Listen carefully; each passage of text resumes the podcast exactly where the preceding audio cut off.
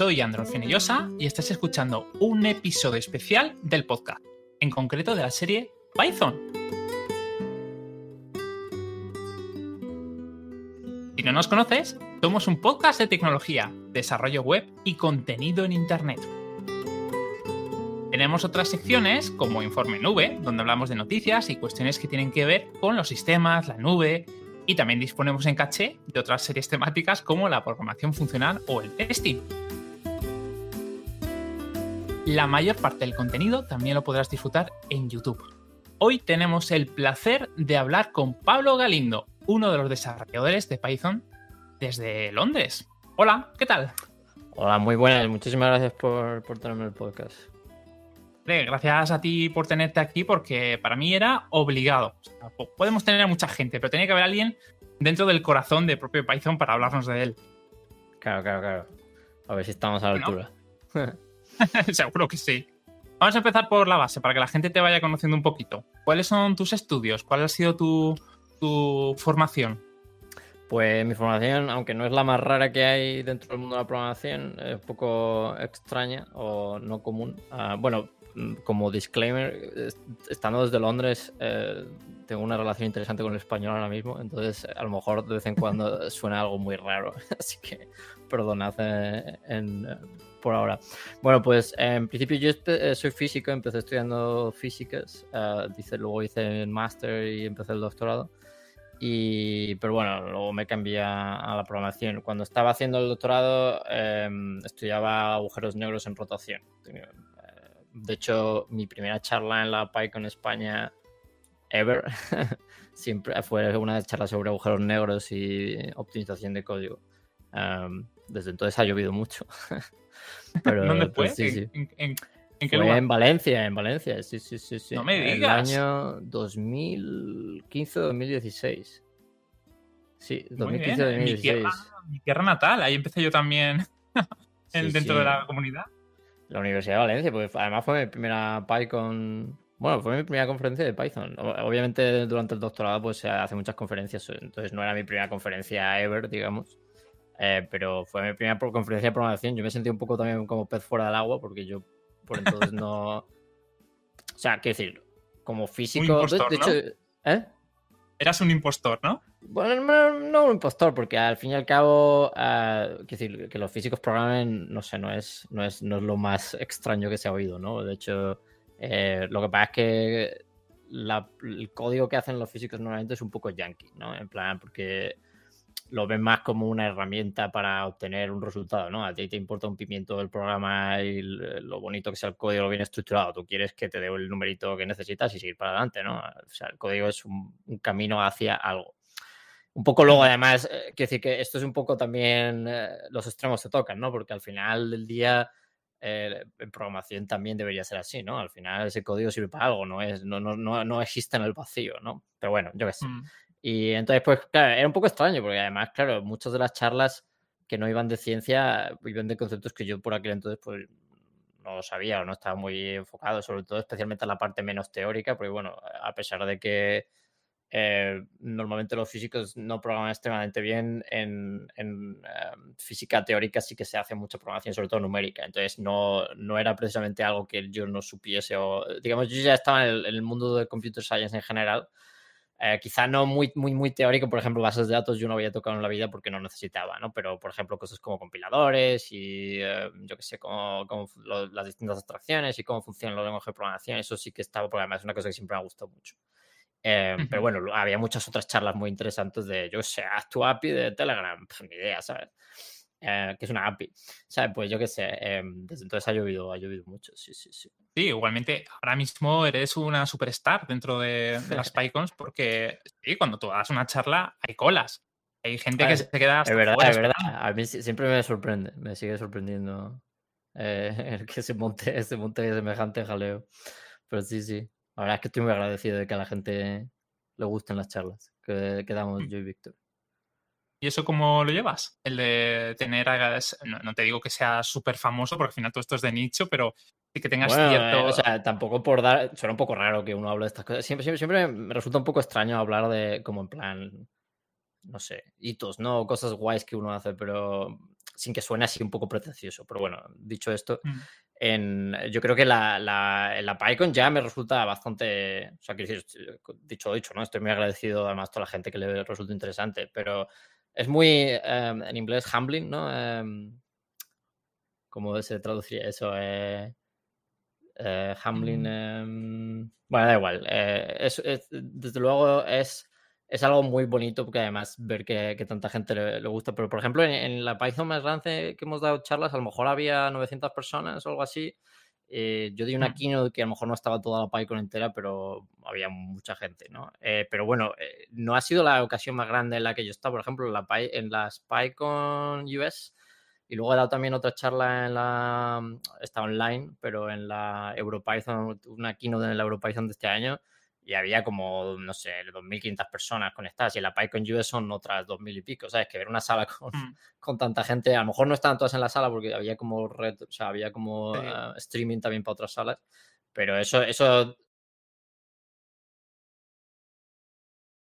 simplemente por la cantidad de personas que hay eh, no sé en la cómo sala sales ahí con, Eh, con tanta de hecho, es, es interesante porque además en la PyCon de España yo ya me siento muy como Mm. pez en el agua, ¿sabes? Claro, yo llego, hablo tal, no sé qué, además especialmente cuando, cuando doy charlas con Víctor, pero recue- recuerdo que cuando di mi primera charla en la, en la PyCon US, que, bueno, también es en inglés, ¿no? Entonces eh, estás un poquito más, más, menos suelto. Pero simplemente por el número de personas volví a recuperar esa, bueno, recuperar, como si fuese algo bueno, eh, esa sensación chunga antes de las charlas de nerviosismo, de... Uf, o sea, al principio dura cinco minutos. Eh, si ya estás muy acostumbrado a las charlas, se va en cinco minutos cuando ya está, ¿no? Porque te metes en tu mundo y ya está. Pero especialmente si la gente reacciona bien, ¿no? A las bromas y todo eso. Bromas en inglés es un poco más delicado. Bueno, bromas en inglés. Porque eso, lo que estás diciendo ocurre a muchos actores famosos, ¿eh? De que van a salir a, a la obra y en los cinco minutos previos se ponen nerviosos como si fuera la sí, primera sí, vez. Eh, algo que siempre, no estoy muy siempre. Y eh, los- sobre todo los cinco primeros minutos de la charla. Es como que es un poco extraño porque además la descripción de esto suena muy chamánica, ¿no? Pero es como que empiezas a conectar Sí. con el público, ¿sabes? Si no, además lo ves muy rápido. y Si, mm, porque claro, eh, eh, las charlas que yo doy, y de hecho las muy del estilo o iguales eh, que las que da Víctor Torrón, Mm. más lo hemos hablado mucho. Em, son, muy, son muy orgánicas. ¿no? Yo no las preparo en el sentido, obviamente las transparencias están preparadas, pero por ejemplo no las practico mucho precisamente para que salga más. más- de hecho, todas las Sí, bromas son que hecho durante la naturales. charla ocurren en la charla. ¿no? Yo no he dicho, Mm. ah, aquí voy a hacer esta broma. Eh, entonces, claro, si, si, si el público conecta y pilla la broma, si se ríe y le- y le parece interesante y ves que la gente está atendiendo, eh, la charla va muy bien, pero si no, es un poco más tensa, porque claro, ahora tienes que ir cambiando según ocurre en la charla y es un poco más difícil. Entonces, por ejemplo, muy difícil o una situación que yo no había visto nunca es charlas online, porque hacer una broma en una charla online es una cosa durísima, porque tú haces la broma y no sabes, no hay- eh, ahí de nadie eso se ríe, eh, Claro. no sabes si ha calado, es una cosa chunga, chunga, o sea, te quedas hecho mierda. Eh, luego muchas veces, mucha gente dice, ah, joder, que charla más graciosa. Y yo, bueno, menos mal, o sea, a- a- la, la broma funcionó, pero mientras que en una charla real siempre te quedas como... Y mucho- el con público mucha te habla, ¿no? energía. Los gestos. Sí, a mí Sí. me pasa mucho. Es verdad que a gente más introvertida, bueno, yo tampoco soy súper extrovertido, pero a gente muy introvertida sé que le- luego acaba de la charla con muy poca energía y tiene que pues, tener su tiempo y recuperarse. Yo normalmente cuando en una charla acabo con mucha energía. De hecho, me encanta hablar con la gente, tal, no sé cuánto. Pero una charla online es que te quedas planchado, ¿sabes? En plan, bueno, pues estoy en mi salón. No ha cambiado nada, o sea, solo estoy hecho mierda, en plan, una hora aquí hablando. Bueno, en fin, yo qué sé. Eh, por remontar a la pregunta original. Si hacía física estudiaba agujeros negros y eh, por aquel entonces no sabía, no sabía nada de bases de datos, vamos a decirlo así. Vale, entonces la pregunta es, ¿por qué Python? ¿Porque es una ¿Por herramienta que estaba de moda entonces? ¿O Pues porque no te has metido, no, no superficie, no, no, has profundizado hasta que has tocado el fondo? Bueno, esto es una cosa que yo hago mucho en mi vida. eh. Cojo muy poquitas cosas, pero cuando las cojo hasta, hasta, hasta no más. O sea, hasta, hasta más no poder, ¿no? Em, pues ¿por qué Python? En realidad es un- una historia bastante interesante porque yo por, cuando empecé hacía mucho C++, bueno, C, C++ y particularmente para tarjetas gráficas CUDA, que ahora está muy de moda con la AI y las inteligencias artificiales, Mm. eh, whatnot pero por aquel entonces era bueno, lo que estaba muy de moda en aquel momento, especialmente para, bueno, y sigue estando de moda, lo que pasa es que ahora está eclipsado por la inteligencia artificial, que es el, High Performance Computing, ¿no? En plan... Totalmente. Claro, programar para tarjetas gráficas, pero para hacer cálculo numérico, no para hacer cálculo tensorial. Vamos a, vamos a poner muchas comillas en cálculo tensorial, porque yo tengo mi pequeño, como, como bien sabrás, tengo mi pequeña batalla sobre la gente que llama tensores a, matrices. Pero bueno, luego podemos aclarar qué, qué es. Pero em, claro, entonces, eh, aunque hacía muchos temas más y CUDA, al final del día tienes que interaccionar, sobre todo cuando ya tienes que trabajar con pues, el código de tu, de tu jefe en el doctorado, ¿no? O el código de tu compañero que había hecho, no sé qué, o o ahora resulta que te pasan unos datos que han sacado de otro lado, que están en un formato mm, raro y tienes que comparar con los tuyos, yo que sé, algo así, ¿no? Entonces al final hay mucho pegamento por todos lados, especialmente con código compilado. Y, yo por aquel entonces no sabía nada de Python y, conocí a Víctor Torrón, eh, que trabajaba en el Instituto de Astrofísica Andalucía, que es donde yo estaba haciendo el doctorado. Y a Víctor estaba eh, súper en el mundo de Python. O sea, muy, muy, muy metido y además Víctor es una persona muy entusiasta y se te pega enseguida. Y a mí eso... Claro, cuando, cuando una persona viene con mucha energía, a mí se me pega también muy rápido. Y nada, empecé, como necesitaba esa, ese pegamento, y C no es el mejor pegamento, es más bien como cemento armado, pero ya seco, ¿sabes? Que tienes que pegarte contra alguien con él. Pues entonces, claro, me faltaba un lenguaje más pegamento para unir todas estas cosas y para poder, bueno, lo que ahora se llama data science, pero un poco más genérico, ¿no? Y empecé a aprender Python y la verdad es que funciona muy bien. Por aquel entonces, de hecho, usaba Python 2. Eh, tampoco sabía muy bien la diferencia por aquel entonces. Y así fue como empezó. La verdad es que, y desde ahí, pues, mm, con mucha gente, ¿no? Pues eh, empiezas a usarlo más utilitariamente y luego, pues, te encanta el lenguaje y la comunidad, y luego la comunidad, y etcétera, ¿no? Y desde mm. entonces, pues, eh, han pasado muchas cosas desde entonces. Pero sí, así, así eso es la, la, respuesta por qué Python, ¿no? No, no, no, es que eligiese Python entre un montón de lenguajes, dijese, este es el que más me va a gustar. Pero al final es mucho, muchas cosas en la vida depende de la gente que tú admiras, ¿no? En plan, tus profesores o tus amigos o yo qué sé, alguien. Al final, de hecho, es la misma razón por la que yo estudiaba relatividad general, que es bueno, agujeros negros y más cosas. Eh, yo entré en la carrera así queriendo hacer física cuántica, porque era lo que estaba de moda por aquel entonces, o lo más así, eh, no sé, avanzado, ¿no? O exotérico. Pero yo recuerdo que en primer curso, eh, aunque se me daba bastante bien, había una asignatura que se me atragantaba bastante, que era termodinámica. Y no es porque sea especialmente mala, sino porque usaba matemáticas que no, en plan, que, no nos habían enseñado anteriormente. Entonces era un poco el, juego, ¿sabes? No, no, estás, no entiendes lo que estás haciendo, pero tienes que hacerlo. Entonces te aprendes las reglas y punto. Y a mí eso me no, no, no tragaba yo.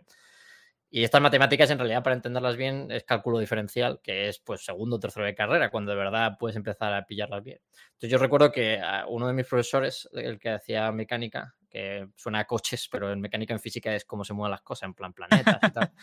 Em, pues eh, este hombre era una máquina, o sea, este hombre era la máquina didáctica definitiva. Eh, lo sabía todo y le preguntabas una cosa y no lo entendías y te lo explicaba otra explicación brillante, distinta, alternativa, impresionante. Yo estaba muy impresionado con este hombre, se llama Mark Mars Joret. Bueno, se sigue llamando. Un saludo desde aquí. Un saludo, Mark, si me está escuchando. Y, un día eh, fui desesperado a su despacho y le dije, Mark, por favor, mira, y me dice, bueno, pero ¿qué pasa si, eh, si tú en mecánica vas perfecto? ¿Por qué vienes aquí? ¿no? Y yo le dije, mira, es que mm. tengo esta historia de termodinámica y yo no sé si tú sabes termodinámica o no, pero es que, es que yo no sé qué hacer. Y no, bueno, no solo sabía termodinámica, sino que sabe, este hombre sabe todo, ¿no? Y me dijo, bueno, pues si vienes aquí dos o tres días a una hora o así a la semana, yo, yo me comprometo a enseñarte geometría diferencial, ¿no? Así en plan extracurricular.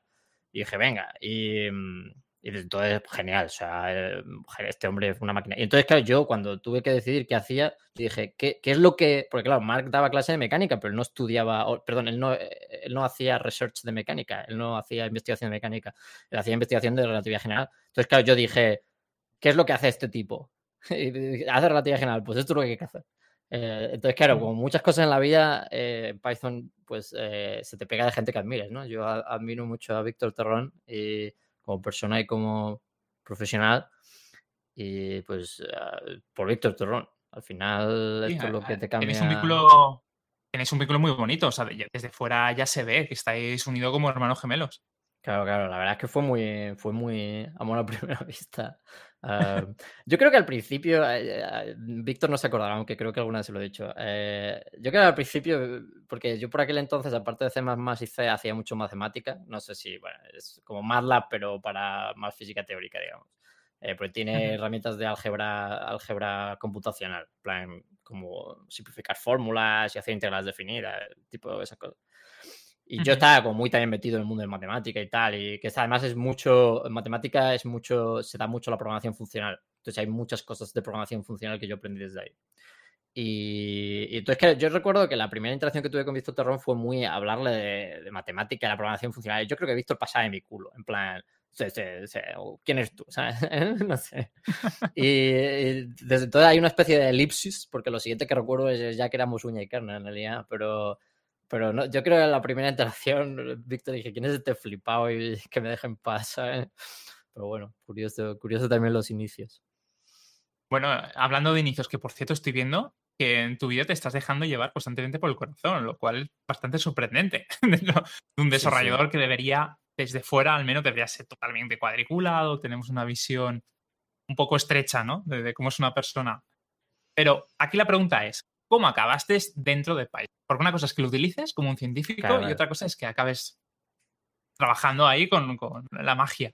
Es una pregunta muy interesante, la verdad, porque de hecho la, verdadera pregunta no es solo cómo acabaste, porque, bueno, en realidad eso acompasa todo, pero también una pregunta interesante que, digamos, una subpregunta es por qué es, qué es lo que te lleva a seguir, ¿no? Porque. Esto es como mucho cuando la gente pregunta en plan, o la, digamos en la, sociedad actual, como hay muchas en las películas, ¿no? Las, las historias de románticas van de cómo alguien empieza a tener una relación con otro alguien, pero nunca te hablan de mantener esa relación, ¿no? Como que mantener la relación es gratis y eso es muy difícil, ¿no? De hecho, es más, muchas mm. veces más difícil que empezarla. Eh, pues parecen igual. Eh, pues mira, yo empecé porque em, como mucha gente, de hecho, esto no es muy, no es muy sorprendente o exótico, es porque vi un error en la documentación y dije, ah, pues voy a, voy a, eh, corregirlo. Mm. Y, por aquel entonces, además, era el Hacktoberfest, que es esta historia de GitHub y tal. Entonces, yo sé, dije, ah, pues venga, vamos a hacer aquí unas cuantas pillas de documentación. Y hice seis, pero nada, en plan corregir un import que faltaba en algún lado, ¿sabes? Así literalmente. Mm.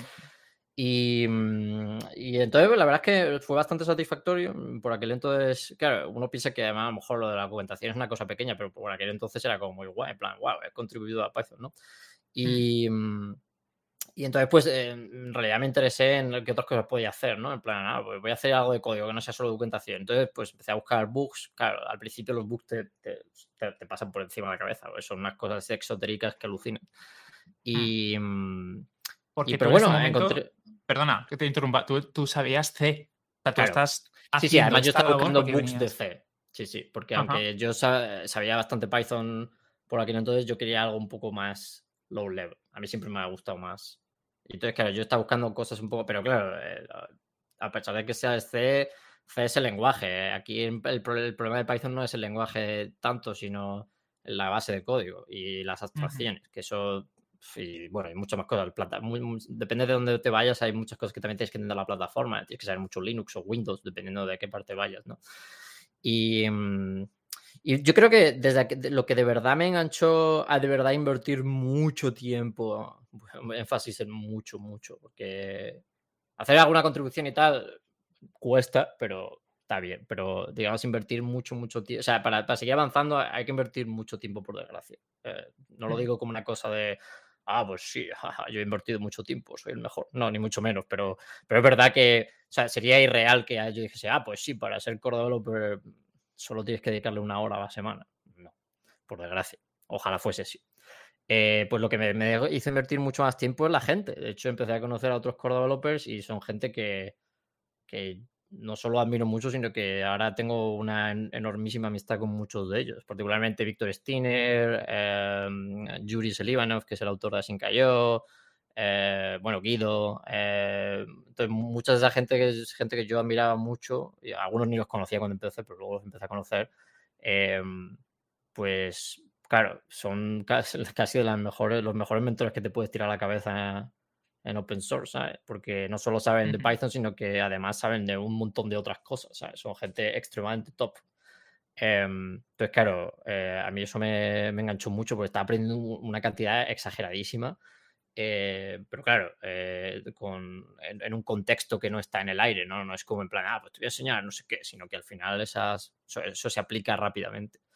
Y la verdad es que eso fue el principio, ¿no? Luego es que han pasado tantísimas cosas, ¿sabes? Nos hemos metido en tantos proyectos pues claro, fíjate, desde que empecé y ahora estoy metido en mil mierdas. Ahora estoy en Release Manager, Steam Council, en fin. Em, o sea, cada cosa tiene su historia, ¿no? ese es un tema muy importante que yo creo que la gente que nos está escuchando no es consciente. Tú tienes tu trabajo. Tú estás haciendo esto con tu tiempo libre. Claro, 90% em, real, o sea, 90% verdad. ¿eh? Todo esto lo estoy haciendo con mi tiempo libre. Es verdad que eh, este año mi empleador, que yo trabajo para Bloomberg, una empresa de finanzas y tal. Bueno, yo no hago nada de finanzas, yo hago, yo hago Python dentro de la empresa. Bueno, de hecho tampoco, es verdad. ¿eh? Hago Python en el sentido de que me dedico a, dar, o sea, a, asegurarme que haya, de que Python funcione muy bien en la compañía y, hacer herramientas para los desarrolladores, soy de equipo de infraestructura. Pero en realidad estas herramientas están hechas en C++ y expuestas en Python. La razón es porque en finanzas tienes que asegurarte de que, de que, bueno, es gente que le importa muchísimo, obviamente, la, que, el código sea rápido, entonces no te puedes permitir muchas veces que...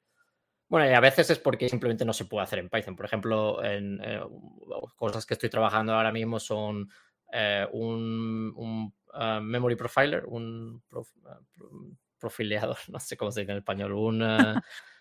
sí, bueno, un memory profiler. Todo el mundo debería saber lo que es eso. Eh, la, la, gracia es que este memory profiler además Em, puede ver eh, código compilado. O sea, en plan, si tienes NumPy o cualquier historia, eh, este Memory Profiler puede ver exactamente no solo que estás cogiendo memoria por debajo de Python, que Python no sabe qué está pasando, por eso es C o Rust o lo que sea, sino que además puede ver el nombre de las funciones en C que has llamado y te las, te las, te las engancha con las funciones de Python para que veas exactamente dónde estás, ¿no? Eh, y y aparte es muy rápido. Entonces, claro, eso está hecho en C++ y muy hacker, ¿no? En plan, eh, está muy enganchado con libc y tal. Entonces, claro, eso no se puede hacer en Python porque sería muy lento. O bueno, o sería imposible. Eh, pero bueno, yo qué sé. Eh, claro, entonces, bueno, a lo que íbamos. Bloomberg em, em, este año me está dando 50% de mi tiempo de trabajo para colaborar con Microsoft que en el proyecto este que ha empezado Guido para hacer Python el doble de rápido, bueno, eso es lo que decimos, pero a ver dónde llegamos. Eh, pero bueno, en este proyecto de Microsoft que ha empezado Guido para mejorar la performance de Python, ¿no? Y entonces en vez pero, Pero este caballero no se ha retirado, no, no dijo que... Se retiró, pero luego dijo, me aburro.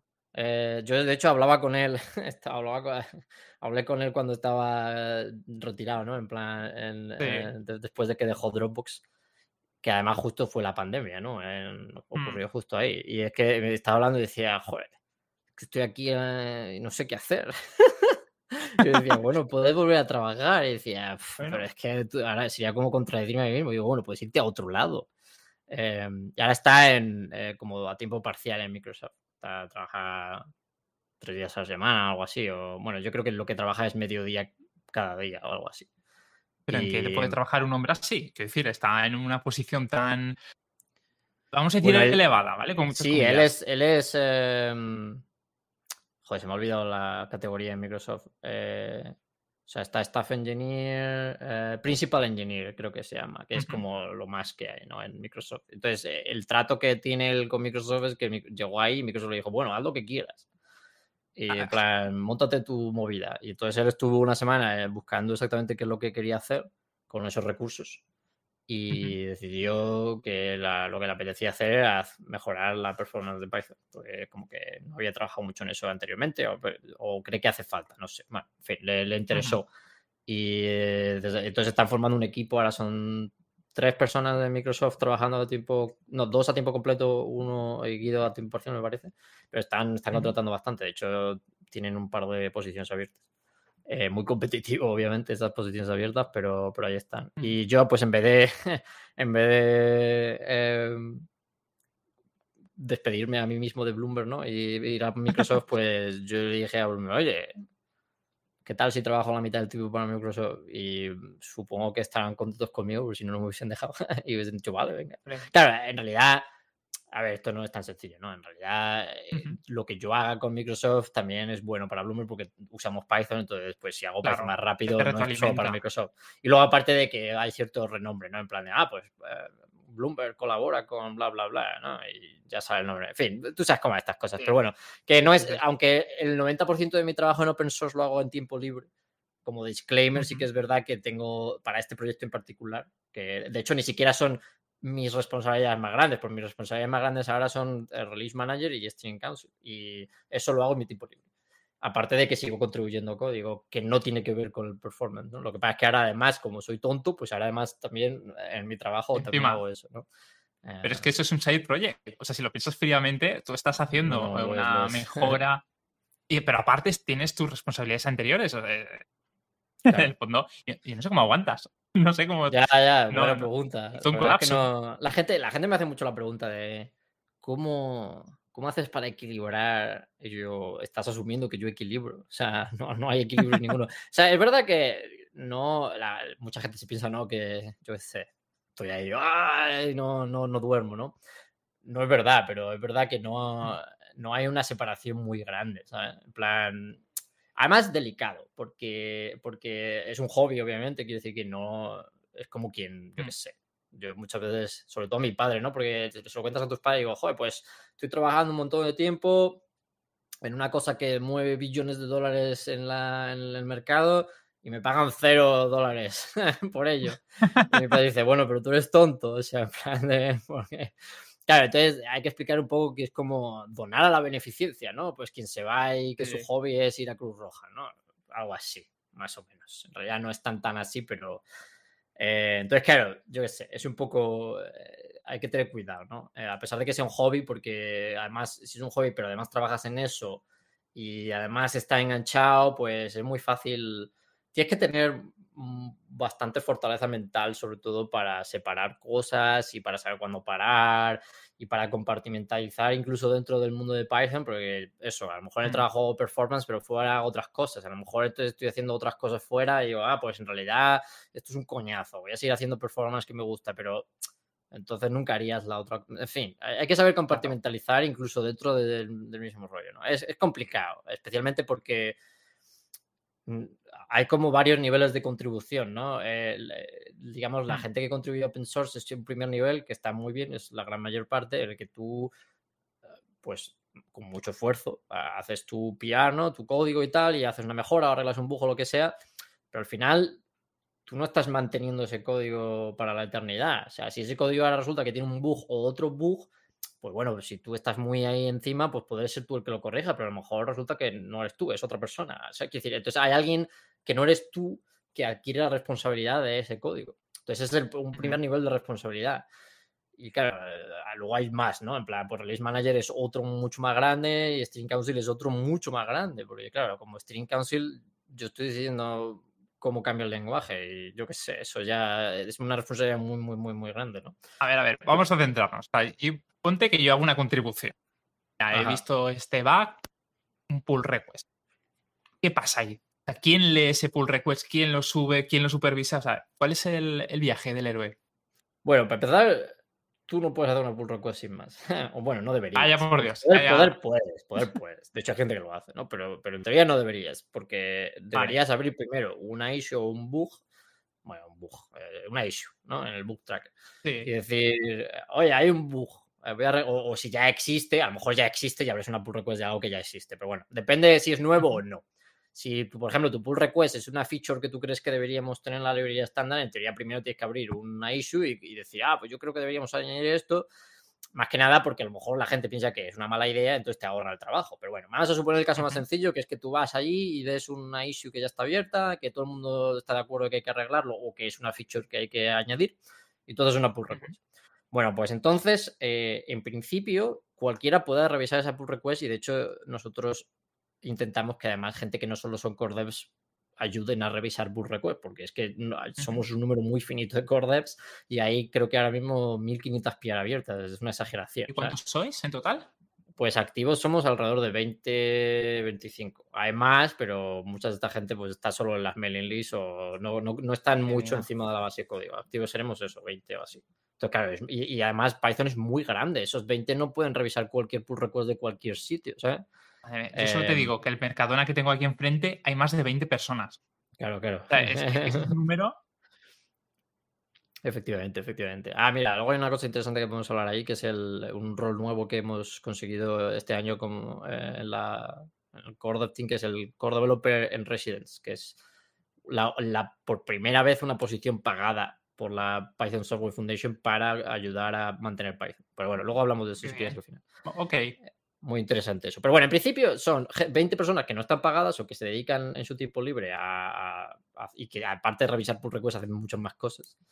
Y en principio, una de esas personas tiene que acabar en tu pull request de alguna manera unknown. O sea, está es no claro cómo van a elegir tu pull request respecto a las otras 1500 que hay. A lo mejor es porque es la última que ha salido, a lo mejor es porque es en el área que a ellos les interesa. En fin. Normalmente es porque está en el área que ellos normalmente supervisa, ¿no? Pues si abres la pull request en SQLite, ¿no? Por el módulo SQLite 3, pues a lo mejor hay alguien que está manteniendo ese módulo, se especializa en ese módulo en Python, ¿no? Eso es bastante típico en Core Developers y pues, pues filtra las pull requests solo las que afectan a ese módulo y ve la tuya, ¿no? Vale, entonces una vez que ve la tuya, pues tiene que revisar esa pull request. Claro, esta, dependiendo de lo que estés cambiando, pues esa revisión puede ser muy difícil o muy fácil.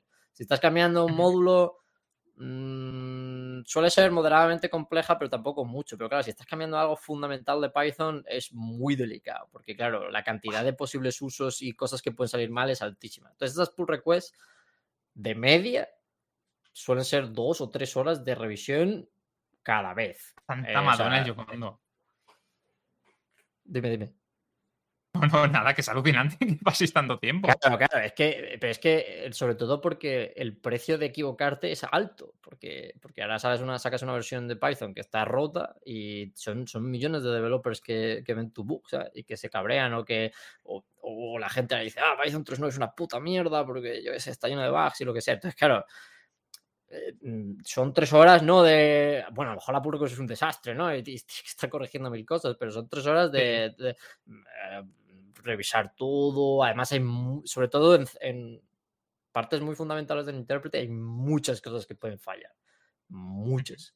Hay además muchos, eh, tenemos una, sobre todo ahora, que yo he puesto mucho esfuerzo en eso, eh, y Víctor Steiner también, eh, en hacer que haya muchos tipos de checks automáticos distintos, aparte simplemente de, la, de los tests normales. Entonces, por ejemplo, ahora es que tenemos tantas cosas. Ahora tenemos, ahora miramos Thread Sanitizer, uh, Undefined Behavior Sanitizer, um, Memory Sanitizer, Valgrind, um, Hellgrind.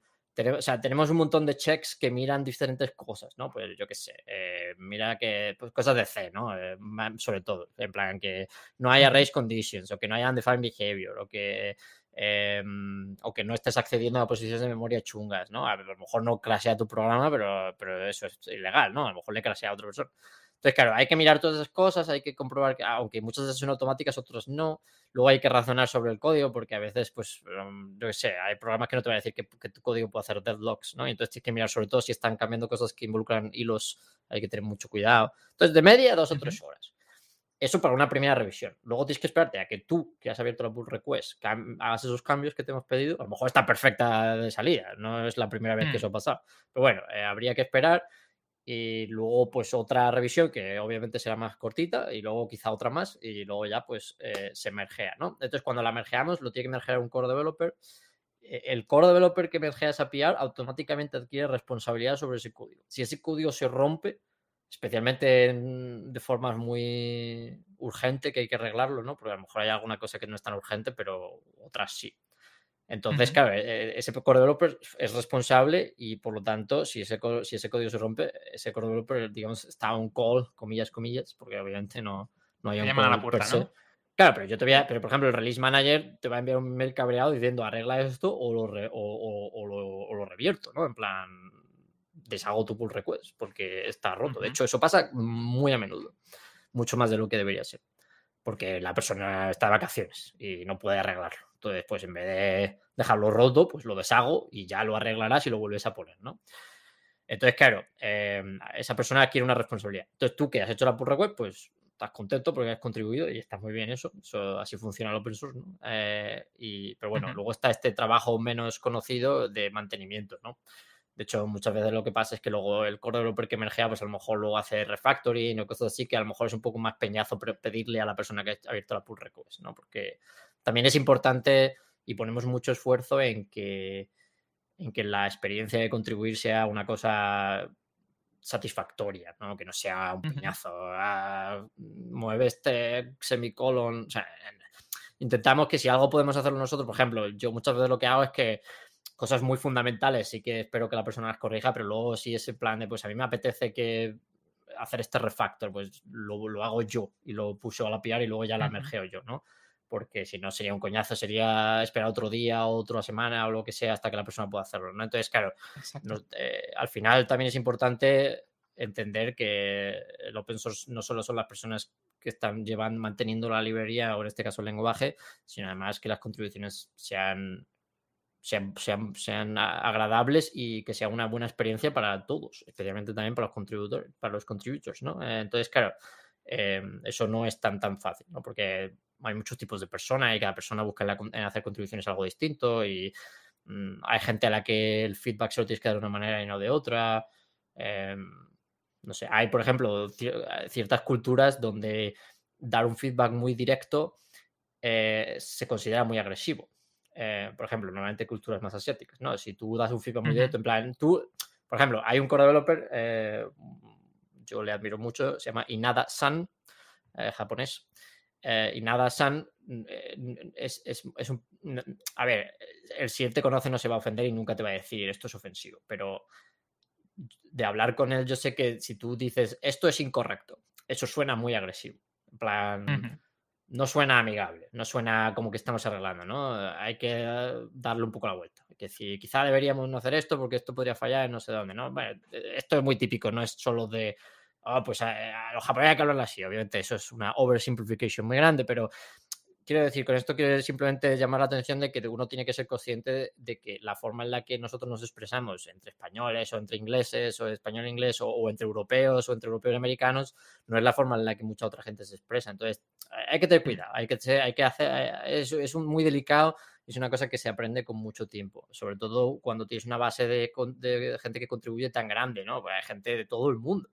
Y esa gente de todo el mundo tiene formas de expresarse distintas y de recibir feedback distinto y al final es una relación de la que ellos te traen algo y por defecto tú le vas a decir que si algo, algo no funciona, o sea, le vas a criticar su trabajo. Entonces, hay gente, por ejemplo, eh, esto todo de media, no estoy diciendo que la mm, cultura hace no sé qué, pero por ejemplo, de media, la gente de Ucrania o de Rusia no solo te da un feedback muy directo, sino que además ellos prefieren que le des feedback muy directo. O sea, no, no que le digas, eh, pues esto es una mierda, no, pero que le diga, esto está mal y que a lo mejor no les gusta que le digas, oye, podríamos mejorar el no sé qué, eso les parece demasiado, no, no, no lo cogen, ¿sabes? De media, hay gente que prefiere la otra cosa, ¿no? Pero, pero bueno, en fin, hay que saber adaptarse y además no se puede hacer, a su... bueno, puedes tener un poco de idea en plan de, vale, a lo mejor debería adaptar este otro tipo de comunicación, pero por defecto la primera vez tiene que ser muy neutro. Y luego cuando ya veas qué, qué, qué tipo de persona tienes delante, pues ya haces una cosa u otra. Pero bueno, es una cosa que yo uno aprende con el tiempo. Pero bueno, pero fíjate cómo qué cantidad. No, no, es que me gusta que lo hables, porque muchas veces nos olvidamos de que detrás del código hay personas. Y ahí estás hablando sobre tu psicología a la hora de enfrentarte ¿no? a diferentes culturas. Que sí, que lo del tema de hablar con gente de Rusia o de Ucrania, lo que sea, pues también lo hemos vivido, ¿eh? Son tan directos que, a nosotros nos ofende muchas veces, pero bueno.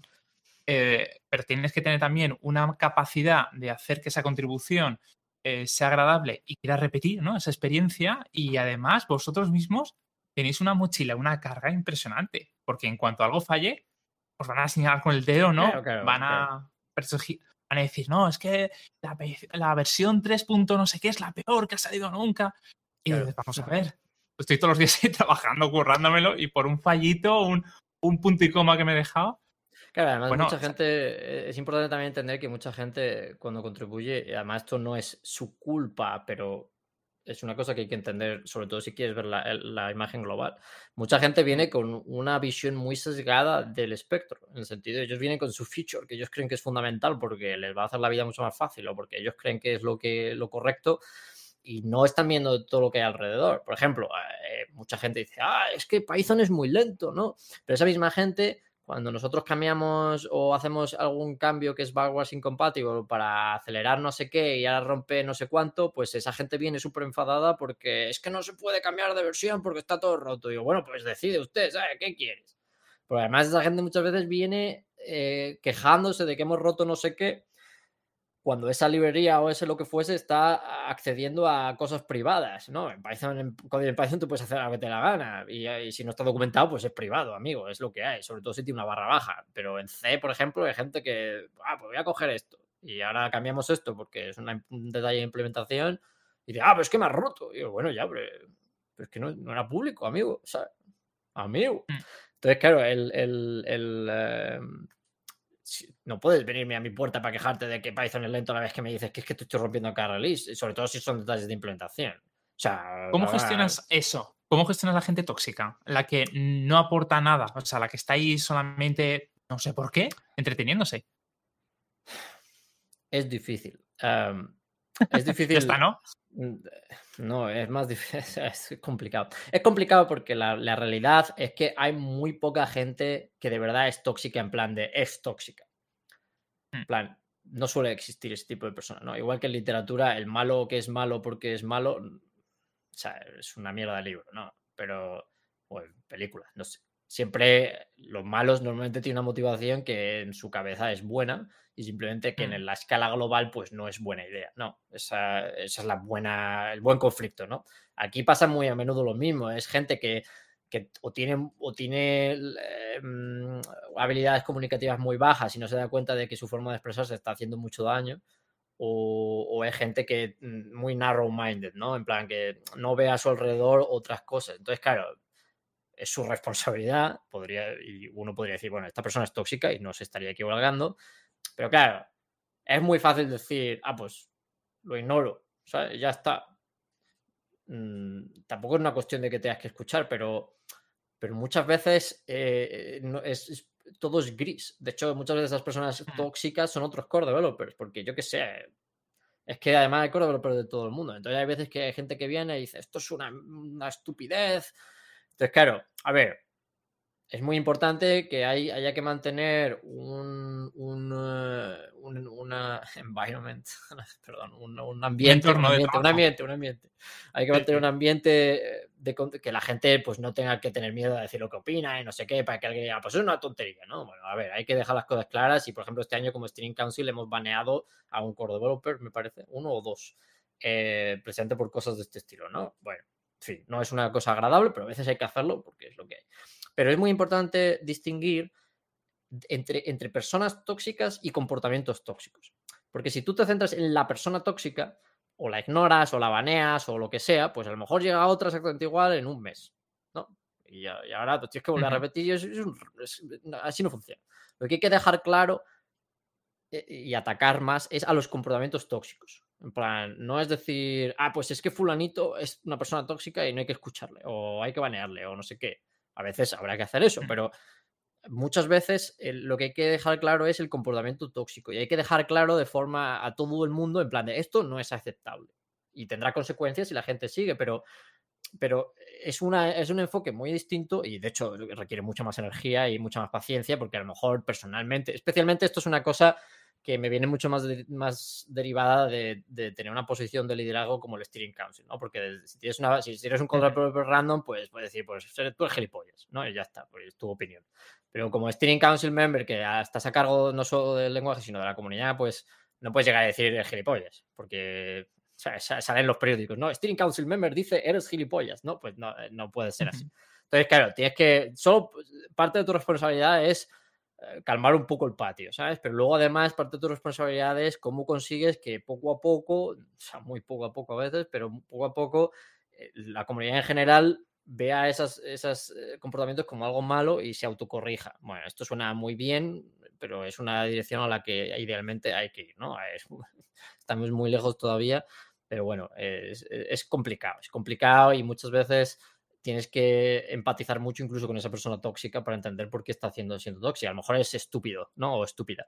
Y, eh, es que yo qué sé, pues viene a tocar las narices. Pero muchas veces es mucho más complejo que eso. Y aunque no es cuestión de hacer el psicólogo de nadie, pero muchas veces eh, esas personas, eh, o sea, la, la, cuestión es gris y esas personas de verdad están intentando hacer de Python un mejor lenguaje y están intentando que se haga lo mejor posible pero no están viendo no sé qué o tienen un conflicto de no sé cuánto o es que a lo mejor tenía, eh, eh, discuten muy a menudo con la otra persona que está en el otro lado de la discusión y entonces la, discusión es muy irracional y como persona que toma decisiones, pues yo tengo, y, bueno, en general todo el mundo del, Core Development Team, pero especialmente en el Steering Council, pues como persona que tiene las decisiones, tienes que asegurarte de, de, que al final lo que te importa es el lenguaje y la comunidad sobre las personas individuales, por, así es, así son las cosas. Entonces, muchas veces tienes que empatizar incluso con esa persona a ver si está diciendo algo de verdad, a pesar de que esté llamando idiotas a todo el mundo. Luego a lo mejor lo baneas por llamar idiotas a todo el mundo o, yo qué sé, dejas claro que no, ¿no? Es complejo. Es complejo, sobre todo cuando, cuando quieres hacer de esto una cosa positiva, ¿no? No es simplemente, ah, pues baneo y al siguiente.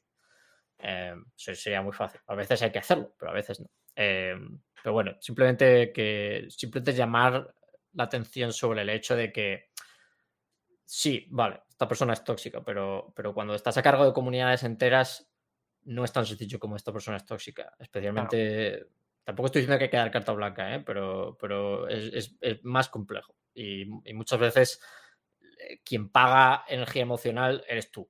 Y esa es tu mm. responsabilidad. O sea, ser líder no es tener la batuta muchas veces. Es, tú eres el último pringado, de hecho. Eh, sino que se lo digan a todos los líderes de equipo de, de, cosas.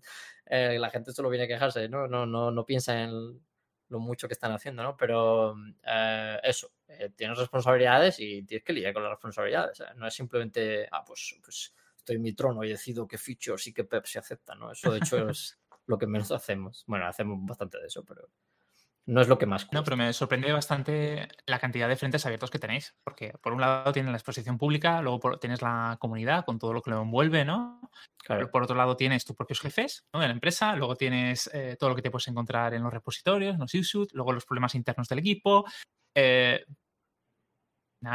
no mucha gente tiene esa capacidad de, no te digo de equilibrar, ¿vale? Porque supongo que cada día será diferente y depende de la cantidad de cafeína que das en tu cuerpo, pero me refiero que es difícil llevar todo eso a un plano que lo puedas gestionar.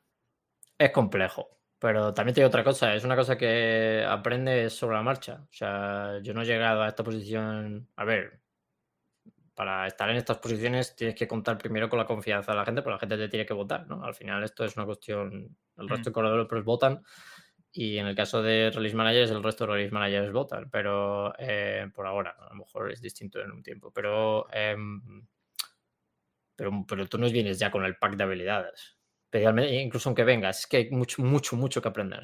Y al final es, eh, es, una cuestión de poner energía más que de ser listo. Porque incluso con muchas habilidades, pues a lo mejor hay cosas que ya sabes hacer mejor, pero casi todas las cosas que yo ahora mismo hago bastante bastante bien, diríamos, comillas, eso de bien, eh, las he aprendido sobre la marcha, o sea, desde que estoy en esta posición. Entonces, sobre todo es eh, ir con humildad. Humildad era la palabra que antes no me salía. Esto de humbling, eso es humildad. Eh, hay que ir con humildad y con ganas de aprender más allá de cosas técnicas. A lo mejor resulta que ahora tienes que aprender más otras cosas, ¿no? Y eh, aunque antes dedicabas un montón de horas a escribir código, pues ahora tienes que dedicar un montón de horas a aprender cómo liderar, comillas, comillas, ¿no? Pero es una habilidad como otra cualquiera. Sí. Más, más difícil de aprender porque muchos libros sobre liderazgo tienes que separar paja de grano, hay mucha estupidez. Entonces, eh, pero, las habilidades son reales, quiere decir que no es mentira, ¿no? como todos los libros de estos son vendemonos. Bueno, muchos sí, pero, pero hay, que saber, hay que saber separar cosas. A mí me, cuesta más que leer un libro de cosas técnicas, ¿no? Perdón. Pues mira, qué sorprendente que me digas eso tú, justamente. Pero bueno, también es verdad que estás en la mejor escuela de todas. Sí. Pero bueno, yo hay un, par de temas que no quiero ignorar. El primero es que me hables un poco sobre tu día a día. Sobre. Eh, no hace falta que me digas cuántos minutos dedicas a cada tarea, pero. Me tomo una tostada. De, sí, más o menos. para que la gente se haga una idea. ¿Python o, incluido también el trabajo? Bueno, en, todo un poco. O sea, digamos que como cuánto tiempo dedicas a cada cosa. Ah, vale, vale. vale. Ya y dentro de cada cosa que haces. Claro, claro. Pues a ver, yo qué sé. Em, normalmente empiezo mi jornada laboral por la mañana, ¿no? Entonces son ocho horas de. Ahora que estoy en el equipo, o sea, dedicando 50% del tiempo, lo que hago es segmentar por días. En plan, martes y miércoles hago lo dedico solo a Python, entonces ni aparezco por, o sea, bueno, a ver, estoy un poco pendiente de lo que va pasando por si me necesitan, no por si hay alguna urgencia, pero estoy muy metido, ¿no?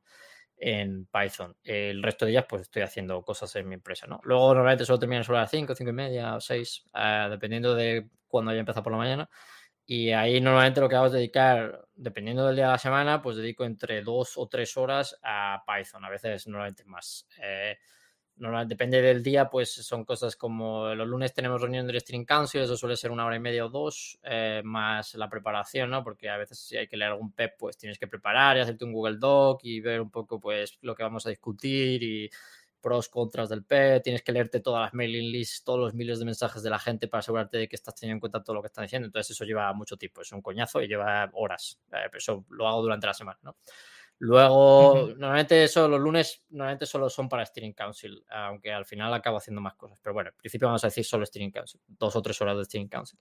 Luego, eh, durante la semana hago más cosas, especialmente preparar estos Google Docs o discutir otras historias que nos ha dado tiempo. Así que a lo mejor durante la semana de Steering Council hago otras tres horas, pero están más distribuidas, ¿no? A veces incluso durante el fin de semana. Un día normal que no tenga historias de estas, pues eh, le dedico entre mm, dos y tres horas bueno, yo diría que la semana cuatro, así que eh, normalmente son dos y dos a mentoring. Estoy mentorizando a algunos core developers nuevos, entonces pues es revisarles las PIAs que tienen o responderles mensajes o dudas que tengan, a veces tener videollamadas con ellos. Eh, luego le dedico una cantidad insana de tiempo a revisar PRs, eh, al, menos, al menos una hora al día. normalmente suelen ser dos. pero bueno, depende. El lunes, por ejemplo, cero, porque el lunes es solo String Council. Y luego, pues, eh, si puedo, si no, o sea, si me ha sobrado tiempo, lo dedico a programar. Y si no, pues los jueves y los viernes, esas dos horas que hago al final, eh, que no son mentoring ni historias, lo dedico a, programar cosas que no son ni lo de Microsoft que hago en horario laboral, ni los mentoring ni nada. Son, normalmente ahora mismo estoy muy enfocado en, en em, cosas del parser, en plan, sobre todo ahora estoy metido en este rollo de mejorar los mensajes de error y y mejorar la experiencia. si vas a, a, What's New en Python 3.10, eh, puedes ver todo lo que, lo que estoy trabajando ahora. En, principio, mejorar los, los, errores de sintaxis y que quede más claro pues, qué, qué problema hay.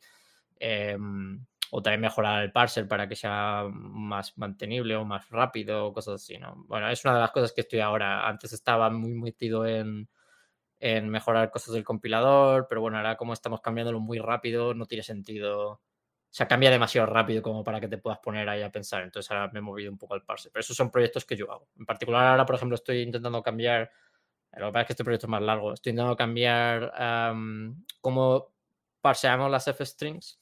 Eh, por las f-strings, ¿no? Las uh, format strings. Porque ahora el parseo es un poco hacker en el sentido de que se hacen dos pasadas. Primero se parsean como si fuese una string entera. O sea, en plan, entera. Aquí hay una string. Y luego, si tiene la F delante, se hace una segunda pasada con una especie de parser escrito a mano que ya separa la F-string en su, la expresión y sustituye y leches. Eso es un desastre, porque es un desastre porque em, no solo es muy lento y hay mucho código escrito a mano para hacer la segunda pasada, un poco, o sea, es muchísimo código, son 2.000 líneas de C o incluso más. Eh, es un, además, es lo peor que puedes hacer es escribir un parser a mano en C, porque, porque es solo el horror. O sea, siempre, siempre, siempre son extremadamente difíciles de leer. Con, con tres loops y JK y es un desastre, es que me dan pesadillas solo de pensarlo. Y eh, uno de los mayores problemas es que no son gramáticas regulares, entonces no, hay un montón de cosas que no puedes hacer porque ya las parseado como una string. Por ejemplo, esto es una cosa que mucha gente sabrá. Eh, no, tú no puedes tener escape caracteres en las f-strings, no puedes tener en plan barra n. ¿Por qué? Pues porque es una limitación del parser. Y otra cosa que, bueno, esto es un poco más controvertido, si tú usas doble quotes, ¿no? La, eh, comillas dobles, ¿no? Para, para la, la, f-string, en la expresión de la f-string no puedes volver a usar la, la misma comilla porque estarías cerrando la string ahí, ¿no? Pero eso es un coñazo, porque, porque es como si no pudiese usar el mismo paréntesis dentro del paréntesis, ¿sabes? Es como si no puedo abrir otro segundo paréntesis cuando abro un paréntesis, ¿por qué no? Bueno, por parte de eso, por lo que es imposible, aunque ahora, pues ahora puede decir alguien, ah, pues eso es una ventaja porque bla, bla, bla. O sea, es otro rollo. Pero, pero eh, una de las razones por que eso no se puede hacer es porque está, eh, está parseado un poco así, con, no demasiado bien. Entonces, lo que estoy haciendo ahora es mover eso a la gramática estándar y, a lo mejor no hacemos nada de lo que estoy hablando, pero la idea es que sea más mantenible y mi idea, en teoría, es eliminar esas 2.000 líneas de C, por ejemplo me acuerdo que en una charla que diste, además siempre me acuerdo de ti cada vez que tengo que poner paréntesis. Al final de una línea había que añadir un, eh, un slash, un contra slash, ¿cómo se llama el, símbolo? Sí, el para... slash, sí. Sí, exacto, para tener que continuar. Y me acuerdo que, tú decías algo así como que em, eso tiene que estar ahí por un problema del paseador, que, que eso es ¿Tiene esa limitación o está hecho de, tal Ah, estos son los, los context managers, sí, efectivamente. Eso, de hecho, es una cosa que hemos, que hemos, mejorado ya al final, menos mal, con el nuevo parser, que es que no, no tú no puedes meter los content managers entre paréntesis, pero justo si vas a dar a Python 3.10 lo que es nuevo, ahora vas a ver que esto ya, ya, ya se puede. Claro, es que eso lo he visto, que hace poco lo estaba gastando y digo, ¿qué ha pasado? Yo antes aquí tenía que poner algo y ya no. de hecho, un, secreto para, un secreto para los oyentes exclusivo. suelta, suelta. En realidad esto se puede hacer también en 3.9, pero no lo dijimos porque, porque en teoría no íbamos a cambiar nada que dependiese solo del nuevo parsing en 3.9, pero está ahí. O sea, si tú usas Python 3.9, eso se puede hacer todavía. Lo que pasa es que lo hemos, lo hemos anunciado en Python 3.10 y parece que es nuevo en Python 3.10, pero en realidad ya funciona en Python 3.9. Pero esto es secreto, secreto en exclusiva. No saldrá de aquí, te lo prometo. No saldrá de aquí. No es que no vamos a emitir a, cientos de personas. Esto, no, no, ya corto la grabación. Y bueno, hablemos un poco antes de nada de. Hay tantos temas que tocar. Si al final es verdad que no, yo he que hacer dos partes. Yo he avisado. bueno, voy a intentar resumir.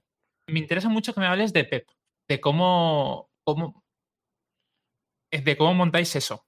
De, de, cómo, de dónde surgen las ideas, de cómo lo discutís, porque esto tiene que haber unas reuniones, supongo, súper intensas. Bueno, pues esto es una cosa peliaguda. En principio, un PEP lo puede escribir cualquiera. Entonces, cada persona pues, escribe un PEP de lo que le interesa. pues muchas veces son core developers, ¿no? Pero a veces es gente de la comunidad. No sé, por ejemplo, ahora ha venido alguien que le interesaba meter keyword arguments en los índices, ¿no? Para, para, acceder a diccionarios, ¿no? Eh, en plan, la llave 6 del diccionario, pues que puedas poner x igual a 6. Bueno, poco extraño, pero, pero ah, en Pandas al parecer es útil, yo qué sé. Bueno, pues lo, cualquiera puede escribir un PEP. Los PEPs tienen que ser relativamente técnicos, tienes que justificar tu cambio, además tienes que explicar técnicamente cómo va a funcionar. O sea, no, no es un documento que pone, ah, ¿qué pasa si hacemos no sé qué? ¿no?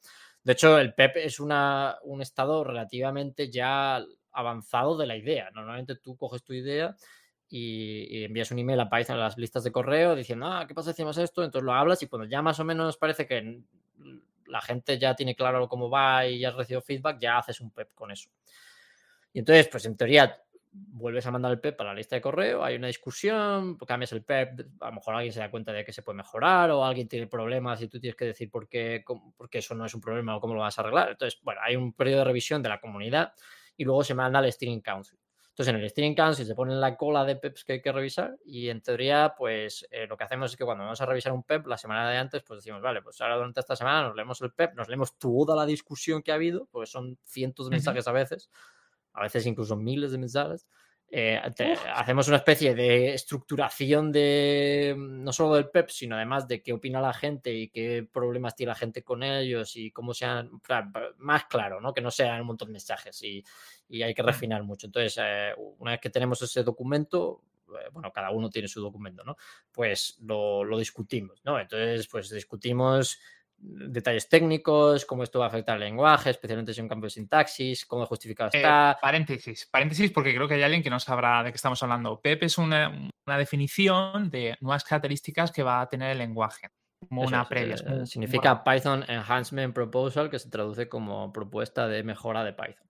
Sí, es un, un paper casi, ¿no? Eh, bueno, sin el caso. Y entonces, pues un detalle, es como si haces un paper académico de una nueva feature. Normalmente son para features grandes, en plan, o cambios de sintaxis, o algo que va a afectar a mucha gente, o algo que va a romper algo. Em, o bueno, a veces se hace por visibilidad. Eh, entonces, claro, el Steering Council antes era Guido, la persona que. Por cierto, secreto. Eh, en, oh, otro, en, exclusiva, cuenta. Bueno, esto no es un secreto, pero, pero es que nadie lo sabe por alguna razón. Eh, al parecer, en el país de Guido, que es Netherlands, creo que es, ahora no, me acuerdo. Bueno, es, se pronuncia Guido. esa es la pronunciación real del nombre. A él le da igual que le digan Guido, pero al parecer es Guido. lo digo porque ahora lo he estado pensando y estoy diciendo Guido porque todo el mundo dice Guido, pero no quiero ser el tonto que dice Guido aquí, pero, pero por cierto, se dice Guido Van Rossum, ese, es el, nombre bien pronunciado. Bueno, da igual. Pues nada, antes era, Claro, antes era Guido la persona que, em, que decidía sobre lo que entraba y lo que no entraba, y la persona que aceptaba PEPs o no, ahora es el Steering Council. De hecho, el Steering Council a veces el PEP puede ser como muy técnico en un área que el Steering Council no domina mucho, de hecho eso ocurre bastante a menudo, y entonces, normalmente ahí lo que se hace es delegar la decisión en un core developer que está especializado en ese área. Por ejemplo, antes de que yo estuviese en el Steering Council, pues había un PEP sobre em, una historia del compilador que yo hice de Steering Council, antes de estar en Steering Council. Entonces, pues este lo, hice yo, ¿no? Este trabajo lo hice yo, en vez de Steering Council que había en el momento. Y a veces, pues esto son una sesión, dos sesiones, o tres sesiones, o cuatro o cinco, y a veces es una, o a veces es cero, porque, por ejemplo, e, en principio el Steering Council no decide, o así es como lo intentamos, el Steering Council no decide si la comunidad ya ha decidido. Si la comunidad mayoritariamente, extremadamente mayoritariamente opina que, esto no se debe hacer, ya esto es lo que hay. Si la comunidad opina que esto se debe hacer, por mucho que el Steering Council pensemos que no, la comunidad ha decidido. O sea, la comunidad de core developers más personas alrededor, ¿no? Tiene que ser muy claro estos extremos también. Eh, lo, que suele pasar es que hay dos grupos relativamente iguales o claramente, o sea, que los dos tienen propuestas válidas, ¿no? Que no es simplemente, porque hay veces que hay un grupo que es muy mayoritario, pero es una cuestión también de que no hay representación suficiente, ¿no? Entonces hay que estar un poco al loro también con el tamaño de las cosas, pero eh, normalmente lo que pasa es que hay disagreement, ¿no? La gente no se pone de acuerdo y ahí es cuando el Steering Council pues resuelve el entuerto y ahí es cuando nosotros ya hacemos un análisis y pero bueno, el análisis además que intentamos hacer, esto tiene que quedar claro, no es lo que yo como Pablo Galindo creo que se debe hacer, aunque hay, obviamente estoy, tengo cierto bias respecto a eso, y de hecho es imposible quitarte eso ¿no? de la cabeza, sino que es qué es lo mejor para el lenguaje. Muchas veces esas cosas están separadas, eso es muy importante. Eh, yo muchas veces he votado a favor de cosas que yo habría votado negativamente y al revés. Otras veces he votado negativamente cosas que yo creo que debería estar guay. Em, además, la decisión del Steering Council eh, es, opaca en el sentido de que no se dice quién ha votado qué. Parte de la gracia es para que la gente pueda votar con libertad. El Steering Council decide como el Steering Council. Entonces, el Steering Council aprueba, o, pero nunca sabes si ha sido todo el mundo. A veces decimos que todo el mundo hemos votado a favor, pero muchas veces no se sabe si. O sea, eh, tiene que haber discrepancias, como cualquier reunión de vecinos. Claro, claro, claro, pero, pero una vez que ya sale, no, yo, no puedo salir y decir, ya, bueno, pero en realidad yo creo que esto es una estupidez. una vez que sale, tú tienes que defender la, decisión que has tomado como Steering Council. Y eso es la parte del trabajo. Mm. Porque si no, que estarías creando mucha división. ¿sabes? Sobre todo con el resto de tus compañeros en el Steering Council. Es como que. Eh, como que hay que tener cuidado con eso. Entonces, claro, em, lo, lo, que es importante es que no hay una no hay una relación uno a uno entre lo que el Steering Council vota y lo que yo pienso o otra persona del Steering Council piensa. ¿no? ahora, por ejemplo, se están aceptando ciertos cambios de la sintaxis. Con algunos de ellos yo no estaba de acuerdo y con algunos sí. O a lo mejor estaba de acuerdo con todos, no se sabe. Pero la cuestión es que, no hay una relación uno a uno. ¿no? Son cinco personas. Vale, pues mira, eh, yo creo que vamos a ver, a ver una segunda parte. No obstante, hay dos preguntas que te voy a hacer y ya con eso vamos a terminar. Aunque te soy sincero, por mí dejaría el micro y grabaríamos aquí toda la tarde. Vamos a hacer parte, parte dos otro día. sí. Primero, ¿cuáles son los objetivos? Te lo voy a decir de otra manera. ¿Tiene sentido que haya un Python 4 o con la versión actual, la 3, ya es suficiente los cambios? ¿Son bastante interesantes para continuarlo? Ah, buena pregunta. ¿Sentido? Sí tiene sentido. ¿Que vaya a pasar? Mm. No, no lo sé. Es muy difícil decirlo. Muy probablemente no. La razón es porque a pesar de que... O sea, vamos a ver, ahora muy rápido tampoco, me voy a enrollar mucho, pero una de las razones por la que nos está costando hacer Python más rápido es porque, es porque hay muchas cosas que no podemos cambiar. Particularmente, una de las cosas más importantes que no podemos cambiar y que, está, que, digamos, está limitando mucho lo que se puede hacer y lo que no es el sistema de gestión de memoria, que ahora es reference counting, mm. ¿no? Conteo de referencias que es un sistema también de garbage collection. Pero bueno, eso está limitando mucho todo. Eso no se puede cambiar porque si lo cambias rompes a todo el mundo que está haciendo extensiones en C. O sea, NumPy, Pandas, todo estaría roto. No estaría roto al nivel de Python 2 versus Python 3 porque el código escrito en Python seguiría funcionando pelín distinto, pero no tanto como en plan, son dos lenguajes distintos. Pero, pero, pero todo el mundo que hace extensiones tendría que cambiarlas. Sería una cosa horrorosa. Entonces, por eso no, no estamos haciendo eso. Python 4, si existiese, sería para hacer esto. En plan, eliminamos reference counting o cambiamos lo que se llama la CAPI, ¿no? la API de Python en C. Eh, para cambiar la API de Python en C y con eso un montón de cosas que estarían en, eh, en cadena. ¿no? Eh, eso no va a pasar porque la, esto tiene que quedar muy claro, la lección de Python 2 a Python 3 la hemos cogido, la, ya la hemos entendido muy bien, en plan, se sobreestimó el precio y ahora obviamente toda la comunidad de core developers estamos de acuerdo en que, en que eso, si, si, si, o sea, que, que, no se puede hacer de otra manera, ¿no? Porque el precio, el precio es demasiado alto. Entonces, pues hombre, a lo mejor resulta que el lenguaje se morir, si estamos en una situación donde el lenguaje se va a morir si no lo hacemos más rápido porque todo el mundo se está yendo a otras cosas, a lo mejor nos lo planteamos, pero, pero yo te diría que no va a pasar, o al menos en, una muy pronto, o sea, muy raro. Pero sí, tener sentido tiene sentido. Eh, porque además esos cambios tan grandes los sueles hacer cuando haces un cambio entero, ¿no? Ah, yo no me extrañaría si llegamos a Python 3.16 o Python 3.20, O sea, no, me estaría nada de extrañado.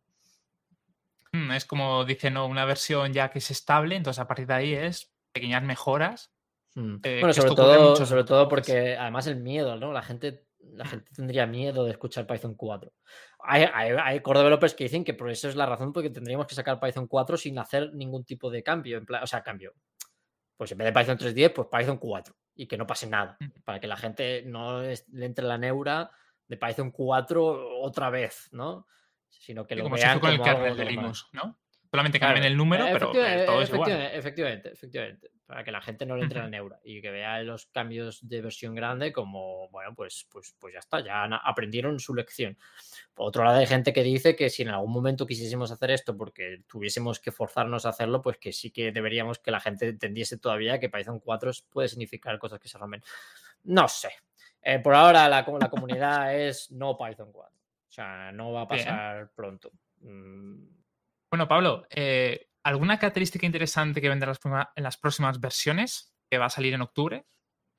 Sí, sí, sí, el 4 de octubre sale Python 3.10. Pues sí, sí, yo, aunque no es, digamos, mm, pues yo no voy a decir lo que opino sobre la característica, eh, cada uno tendrá que imaginarse. Eh, yo creo que la más grande es pattern matching, ¿no? Que, mm, hmm que digamos es uno de los cambios más grandes en la sintaxis que ha habido desde, bueno, desde Python 3. Pues hemos tenido, pues eso, f-strings, async await, bueno, hemos tenido el walrus, el dos puntos igual este, ¿no? Y, luego los positional only arguments, que también es un cambio bastante menor, pero este es un cambio mucho más grande porque es una estructura de control del flujo, ¿no? Nueva. Que, claro, mucha gente lo ve como un... Python 3 tiene switch statement, por fin, ¿no? Pero es mucho más que... Desde ignorancia, sí. Claro, claro. Que es mucho más que un switch statement, ¿no? Porque mm.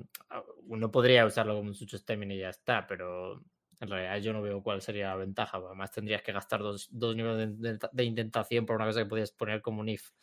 Y no, mm. no va a funcionar. También es que mucha gente cuando lo dice con el switch statement, yo creo que no es consciente tampoco de, las limitaciones que tiene un switch statement. Un switch statement en C solo puedes poner enteros. O sea, no puedes poner lo que te da la gana. No puedes decir, pues yo qué sé, estructura que tenga un campo. O sea, es que solo puedes poner entero. Eh, no, no tiene sentido. Y la gente pues dice, ah, es que claro, Switch Stream es mucho más eficiente que un, if. Sí, pero solo con enteros. Bueno, en fin. Supongo que será por la influencia de JavaScript, ¿no? Que siempre intentamos ver que ahí puedes hacer prácticamente eh, quieras, puedes meter lo que quieras. y supongo que queremos eso dentro de Python. ¿Piensas que es... Perdón, perdón, te he interrumpido. No, no, no, adelante, adelante. Claro, e, e, es delicado porque, porque en el momento que. En el momento que hace que puedes meter un objeto, ya no es un switch statement. Porque, mm. porque un switch statement es muy sencillo. ¿eh? Tú pones eh, el, em, tu, entero en particular y salta a una rama. Y de hecho salta a la rama. Pero si tú tienes un objeto arbitrario donde tú defines la igualdad y la identidad de forma arbitraria, ¿cómo sabe a qué rama tiene que saltar? Tiene que probarlas todas, pero es que si las va a probar todas es lo mismo que un if, el if, el if, el if. De hecho, no solo es lo mismo, es peor porque estás gastando dos niveles de indentación y es incluso más verboso, ¿no? Mm. Entonces, como switch statement, pues bueno, se puede usar, pero de hecho va a hacer lo que tú piensas que va a hacer, pero no, no hay una mejora sustancial. Yo qué sé, a ver, quiero decir, si a la gente le gusta escribir match case o switch case mejor que if el if porque yo qué sé, creen que es mejor, pues oye, yo no voy a jugar, ¿eh? pero es mucho más que eso. De hecho, puedes, puedes, la gracia es que tú puedes ahora hacer matching a estructuras súper generales, como por ejemplo, puedes tener un objeto y puedes decir, bueno, pues si es un diccionario que tiene más de no sé cuántas claves, pues eh, ve aquí. Si es una lista que tiene un elemento que al menos es este y este, pues ve acá. Eh, si es un diccionario que tiene otro diccionario dentro, pues haz no sé qué. Si es un objeto eh, un objeto cliente cuyo nombre es George, pues ve aquí, y aunque tenga un apellido distinto. O si es un objeto, eh, no sé, casa, que tiene una evaluación más que no sé cuánto, pues entra por acá. ¿sabes? es, mucho más poderoso que un switch statement, ¿no? Es precisamente eso, pattern matching, haces matching a patrones.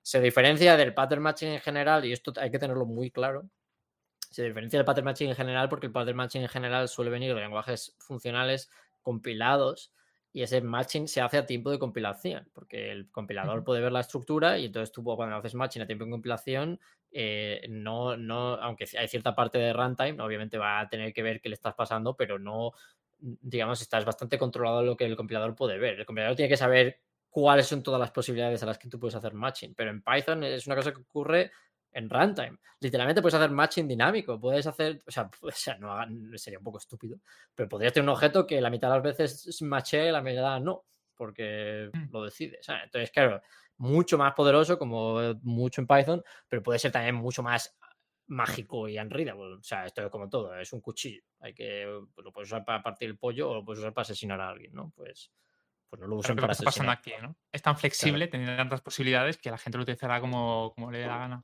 Bueno, veremos, ¿no? Un poco, luego tiene algunas cosas un poco, un poco extrañas, eh, pero mm. por, cómo funciona, ¿no? En plan, cuando tú pones mm, eh, por, defecto, eh, tú puedes además bindear variables a ciertas cosas, ¿no? Puedes tener un objeto persona y poner nombre igual a nombre o nombre igual a X, eh, apellido igual a Y. Y ahora tienes dos variables que son X y con el nombre y el apellido de la persona, si machea la persona, ¿no? Si, si de verdad le has pasado a una persona. Entonces, claro, eh, hay, hay, una cosa que se llama el, patrón genérico, que es que tú le pongas X. Tú puedes poner case X. Eso es cualquier cosa. Y está, está, está macheando a, a la variable X. O sea, e, eso machea cualquier cosa y lo pone dentro de la variable X. Claro, mucha gente se va a confundir porque a lo mejor lo que tiene es una variable que se llama X y quiere machear a lo que hay dentro de X, ¿no? Imagínate que tú dices, ah, pues, pues eh, tengo mi variable target y hago case target y parece que es si eh, lo que me le pasas es target, entonces machea aquí, pero eso no es lo que estás haciendo, estás diciendo machea cualquier cosa y mételo en target y estaría sobreescribiendo esa variable, ¿no? Eso la gente dice, ah, pero esto qué horror, ¿no? Porque ah, es súper confuso. O sea, sí, pero es que la alternativa, de hecho, es mucho más confusa. Pero bueno, es una de estas cosas que es muy difícil eh, que encaje perfectamente. Y entonces eh, hay que tomar decisiones y en este particular caso eso es un, caso que es muy difícil. O sea, habría que meter más sintaxis para hacer eso no ambiguo y sería hmm. todavía más confuso porque ahora tendrías, qué sé yo, tío, un, un dólar para distinguir. ¿Sabes? Qué horror. Eh, entonces, claro, Python no se ha creado alrededor de esta estructura. Entonces, hay alguna cosa que hay que meterla así un poco delicadamente y hay que hacer un poco de. Tienes que tomar decisiones que pues, no, no, dejan claro a todo el mundo. Pero bueno, en general, el 80%, 90% es bastante sano y hace exactamente lo que uno espera que hace. Lo que pasa es que algún gocha. ¿no? ¡Ja! ¡Sorpresa! Eh, lo que pasa es que es muy difícil que no exista. O sea, somos conscientes de esos gotchas, pero es que no, no es muy difícil sea, a no haberlos hecho así, lo, lo, habría hecho todo mucho peor. El, simplemente, pues que no es. Mucha gente se va a confundir la primera vez que use exactamente ese tipo de cosas. O sea, es una cosa que hay que aprender a usar. No mm. es, no es, eh, es, es, intuitivo en su 80%, pero hay alguna cosa delicada. Y además es, es una herramienta muy poderosa. Esto es como si te compras, no sé, pues una, una, una cafetera expreso de esta gigante que tiene tres módulos, ¿sabes? Pues no puedes llegar a decir, ah, pues ya sé usarla.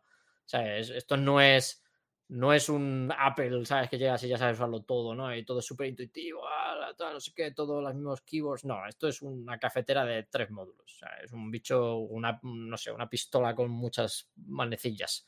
Hay que aprender a usarlo, por desgracia. No es súper, es bastante intuitivo, no es una cafetera horrible, digamos, pero, pero no es no es en plan de, ah, pues ya sé todo pattern machine con leerme una vez el, el PEP, ¿no? Bueno. Bueno, puedes hacer café, que puedes hacerte, eso, eso es cierto. Pero a mí lo que siempre me viene a la cabeza es cuántas veces escucharéis esto no es pythónico. Cada vez que una versión. Es que, yo, yo, estoy un poco cansado, además, porque, porque la gente dice esto no es pythónico cuando dice no me gusta.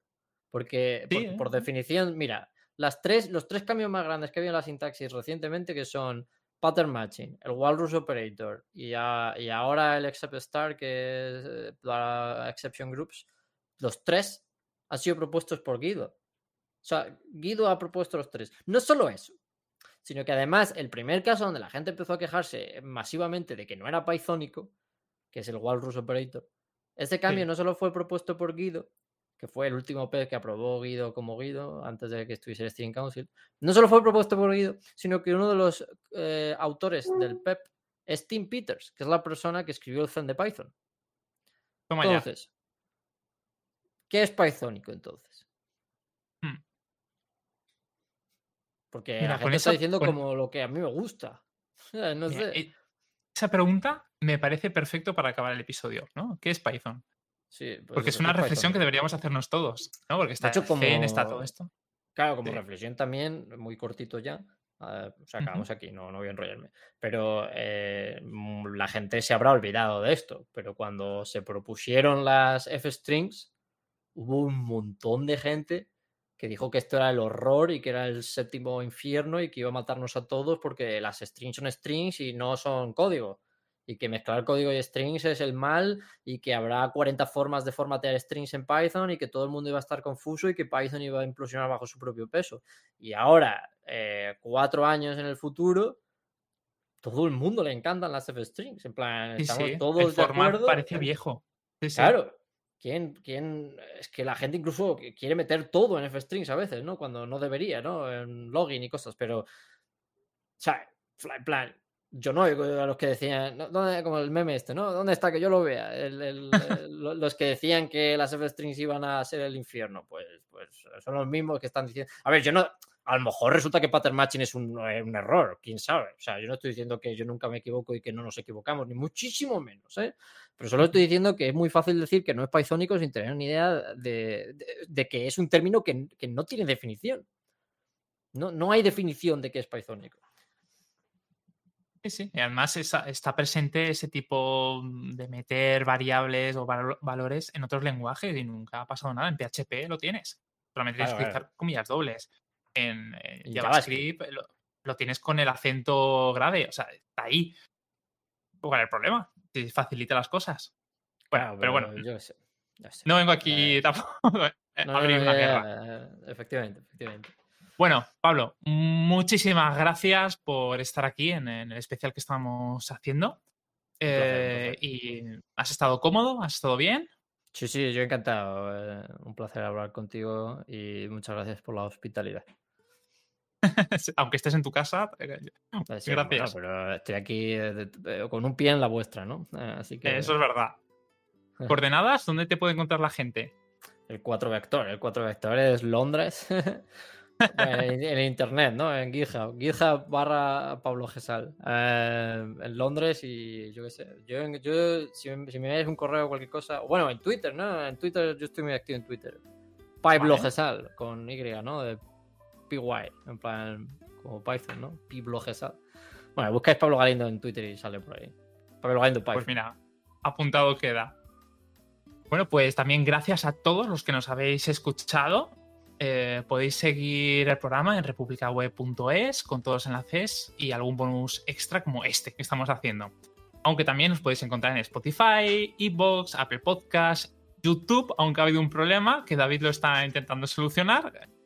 Y os recuerdo que también tenemos un canal de Telegram con nuestro grupo Malditos Webmaster, donde tenemos siempre debates de todo tipo, contenido, soporte.